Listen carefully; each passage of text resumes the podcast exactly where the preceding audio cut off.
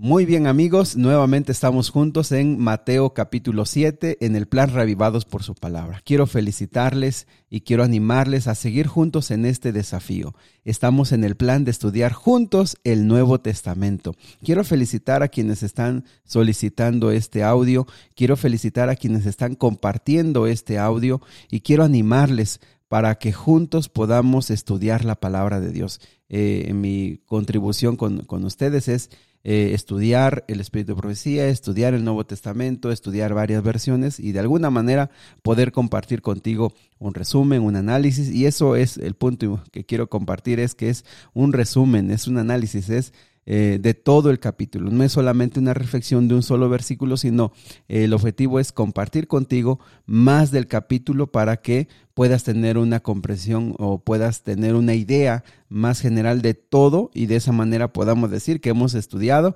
todo el Nuevo Testamento. Así que vamos a comenzar con el Evangelio de Mateo, capítulo número 7. Y el primer tema que se trata aquí es no juzgar a los demás. Como tú sabes, eh, hay un versículo clave que dice aquí, no juzguéis a los demás y no serán juzgados. Y uno, eh, si uno hace una lectura superficial, uno puede llegar a la conclusión de decir, bueno, yo no me meto con los demás, que los demás no se metan en mi vida. Hasta puede resultar una idea de, de decir, cada quien viva su vida, cada quien viva como quiera su vida, y entonces si nadie se mete con nadie, vamos a vivir en paz. Pues no del todo es tan cierto esto. O sea, la Biblia sí nos motiva a analizar el actuar de las demás personas. La vida, la Biblia sí, y más adelante aquí a continuación vamos a ver em, una recomendación, el que la Biblia nos dice que tenemos que analizar, tenemos que observar cómo las personas viven o cómo actúan para que nosotros podamos tomar algunas decisiones. Entonces, eh, esta primera lección de no juzgues a los demás no se refiere a no analizar, sino se refiere o nos invita a evitar los juicios eh, rápidos, los juicios que una persona hace rápidamente cuando conoce a otra, o también, en segundo lugar, cuando una persona quiere dar juicio a las intenciones de la otra persona. Ustedes recuerden que la Biblia dice que solo Dios conoce las intenciones. El hombre ve lo que está delante de sus ojos. El hombre ve lo que está frente a sus ojos, pero el hombre no puede ver el interior del, ser humano. Entonces, ¿cuándo hago mal en juzgar? Cuando digo, ah, yo sé por qué haces estas cosas, ¿verdad? Yo sé por qué lo haces, porque tú quieres esto, porque tú quieres aquello. Probablemente nosotros tengamos una idea del por qué, tengamos una idea. Dios nos ha dado la capacidad de razonar, de pensamiento, de análisis y podemos tener una idea. Sin embargo, esos juicios le corresponden a Dios. Y si nosotros nos ponemos en ese, en ese camino, en ese, en ese modo de, de, estar analizando por qué alguien hace las cosas, nos vamos a meter en problemas y por supuesto no es nuestro plan. En segundo, también en segundo lugar, el tema de no juzgar es que entiendas que en la manera en la, en la que juzgues a los demás, en esa manera se te va a juzgar. Entonces aquí viene la invitación. Em, tú quieres eh, ser juzgado con misericordia, juzga a los demás con misericordia. Si tú te excedes en la justicia, tú te excedes en exigir a los demás una norma muy alta, pues ten en cuenta que esa norma muy alta será la que se te aplique a ti. Entonces, eh, el consejo es, piensa antes de juzgar. Si tú quieres ser misericordioso, regularmente de esa manera se te va a tratar. el criterio que uses con los otros, ese criterio se te va a poner a ti. En tercer lugar, sobre juzgar, tiene que ver con mm, analizarte primero y luego eh, a tratar de ayudar a los demás. Eh, en esto, eso se ve reflejado en esa expresión donde dice, ¿por qué te preocupas por la astilla del ojo de tu amigo cuando tú tienes un tronco? Y, las palabras son literales, no es este, eh, son literales. realmente habla de un tronco y realmente habla de una paja o de una astilla. Y uno puede pensar aquí que hasta Jesús estaba haciendo como una broma, en el sentido de que estaba exagerando las cosas. Pero lo que estaba tratando de hacer es que la gente entendiera que yo no me puedo poner a analizar, a juzgar o tratar de ayudar a otras personas en asuntos donde yo estoy peor que ellos. Es decir, yo no puedo ah, tener la sabiduría, yo no puedo tener la inteligencia para ayudar a otra persona en un tema cuando yo mismo tengo un problema mayor al que mi, mi, compañero tiene. Es por eso que dice Jesús, no juzgues, es decir, detente primero a ver en lo que tú estás fallando y bueno, si tú puedes eh, superarlo, va a ser mucho mejor tu ayuda cuando tú hayas superado ese problema. Así que eh, no, ten cuidado con el juzgar. Analiza tus intenciones, analiza la, el, eh, tu corazón, porque quizá muchas veces eh, tú te vas a acercar a otra persona porque quieres ah, juzgarlo, pero también lo quieres dañar, lo quieres lastimar, lo quieres hacer sentir mal. Y entonces la Biblia dice mejor, ah, detente, no juzgues a los demás si no quieres ser juzgado. El segundo tema que hay aquí tiene que ver con la oración eficaz. Eh, Jesús nuevamente vuelve al tema de la oración que ya ha estado explicando. Recuerden, estamos en el Sermón del Monte. Hoy termina el Sermón del Monte y eh, en este tema vuelve otra vez a la oración y dice tres cosas sobre la oración. Dice que si pides, vas a recibir. Si buscas, vas a encontrar. Y si llamas, se te va a abrir la puerta. Y, uno de, la, de primera impresión puede decir, eh, ¿será que es muy complicado que Dios responda, que hay que estar tocando, que hay que estar buscando, que hay que estar pidiendo? ¿Será que Dios es un Dios lejano que no se da cuenta de mis necesidades?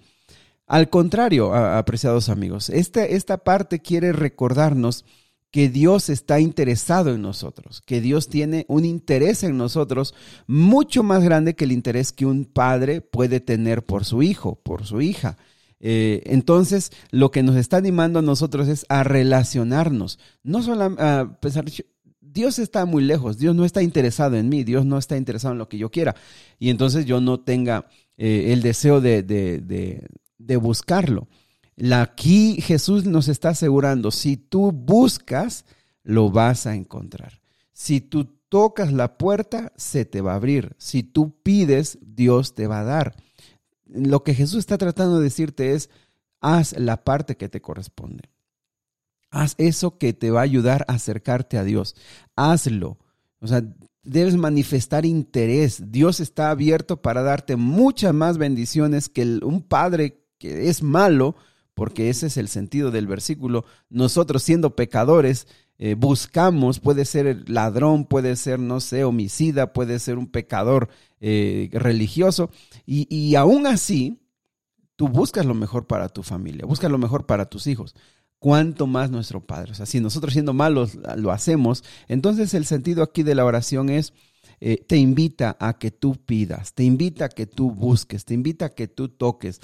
Y también, también nos está abriendo el panorama sobre el sentido de la oración sobre realmente orar con interés, sobre, sobre realmente orar con el deseo de que Dios abra la puerta, sobre el deseo de que tú ores realmente queriendo que Dios se manifieste.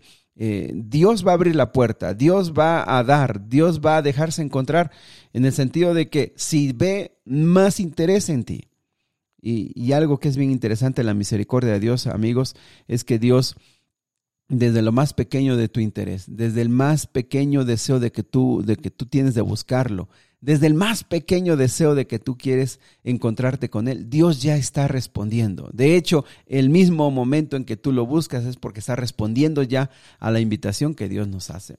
Ahora, también hay un tercer punto en este capítulo que tiene que ver con la puerta angosta. Dice que hay dos puertas.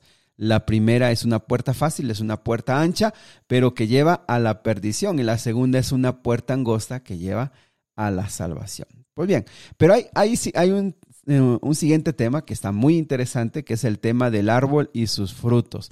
Y como te decía hace rato, eh, Dios no nos dice que no analicemos. No, nos dice que tengamos cuidado de criticar, juzgar y menospreciar a los demás. Pero, porque mira, aquí en el versículo número 15 dice, ten cuidado de los falsos profetas que vienen disfrazados de ovejas inofensivas, pero en realidad son lobos feroces.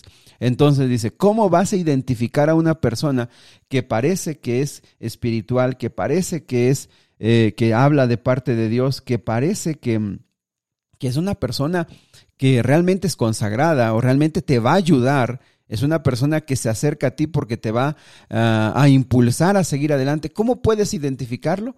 Bueno, hay una forma sencilla. ¿Y cuál es la forma? Es por sus frutos lo vas a reconocer. Es decir, por la manera en que se comportan, por la manera en que sus acciones dan resultados, por la manera en la que actúan, no solo por sus palabras, no solo porque venga y quiera, eh, recuerda, aquí dice de los profetas, falsos profetas.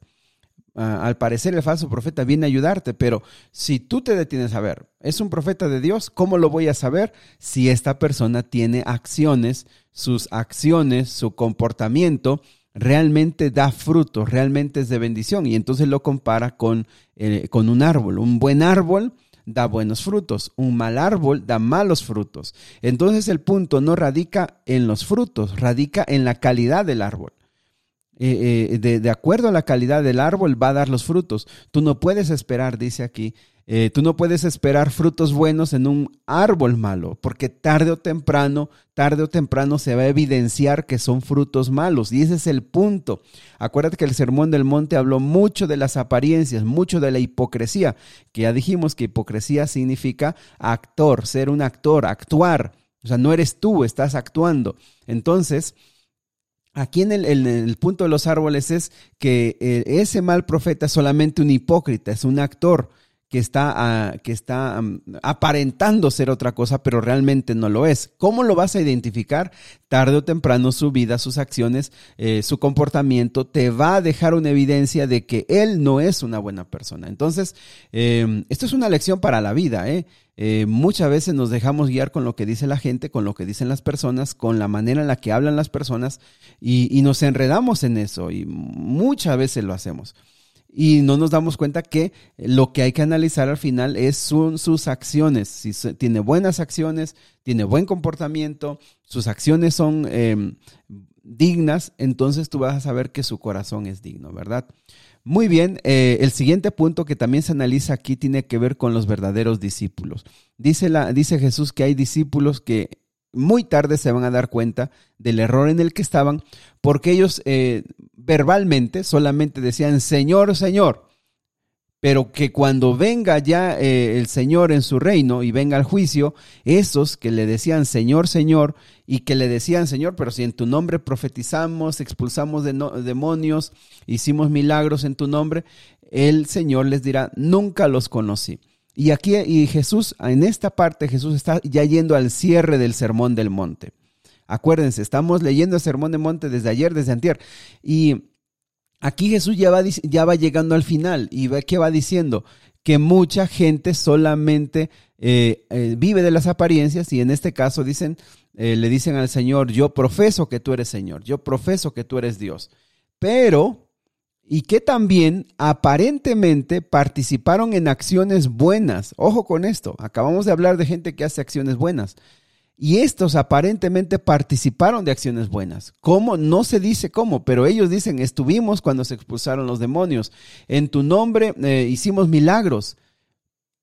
O sea, parece que eran personas buenas, pero el Señor aquí les dice, yo les responderé, nunca los conocí. Aléjense de mí, ustedes que violan los mandamientos de Dios. Eh, aquí viene otra vez más profundo. Acuérdense cómo Jesús siempre va al corazón de las personas. Y dice, en aquel tiempo, cuando venga el juicio, mucha gente habrá dicho, me, yo con, em, Señor, Señor, y yo hice buenas acciones, pero en ese tiempo se descubrirá que fueron tan hipócritas, recuérdense, hipócritas, recuerda, es actor, ser un actor, fueron tan buenos actores, pero que nunca realmente conocieron al Señor.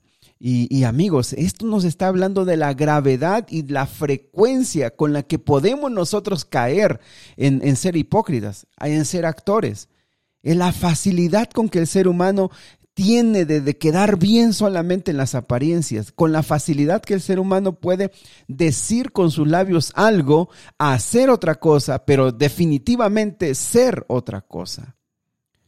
¿Qué dice la Biblia? Nunca los conocí. Acuérdense que, que, Jesús siempre va a estar hablando en el Nuevo Testamento, por supuesto porque es donde él habló, ¿verdad? Que Jesús siempre va a hablar en los Evangelios y va a estar diciendo que el conocimiento de Dios es la base de la salvación. Conocer, conocer, pero no es un conocimiento teórico, ese conocimiento tiene que ver con un conocimiento relacional. Entonces lo que, lo que aquí Jesús está diciendo es, nunca se relacionaron conmigo estuvieron allí a mi lado, estuvieron allí, ahí cerca de mí, quizá estuvieron donde hubo milagros, quizá eh, estuvieron donde la gente profesó y dijo, creo en el Señor, y también, yo también creo en el Señor, pero nunca se relacionaron. Y estimados amigos, esta advertencia es principalmente para los que vamos a la iglesia, principalmente para los que conocemos a Cristo. Este es un este es un desafío para nosotros que lo podamos comprender.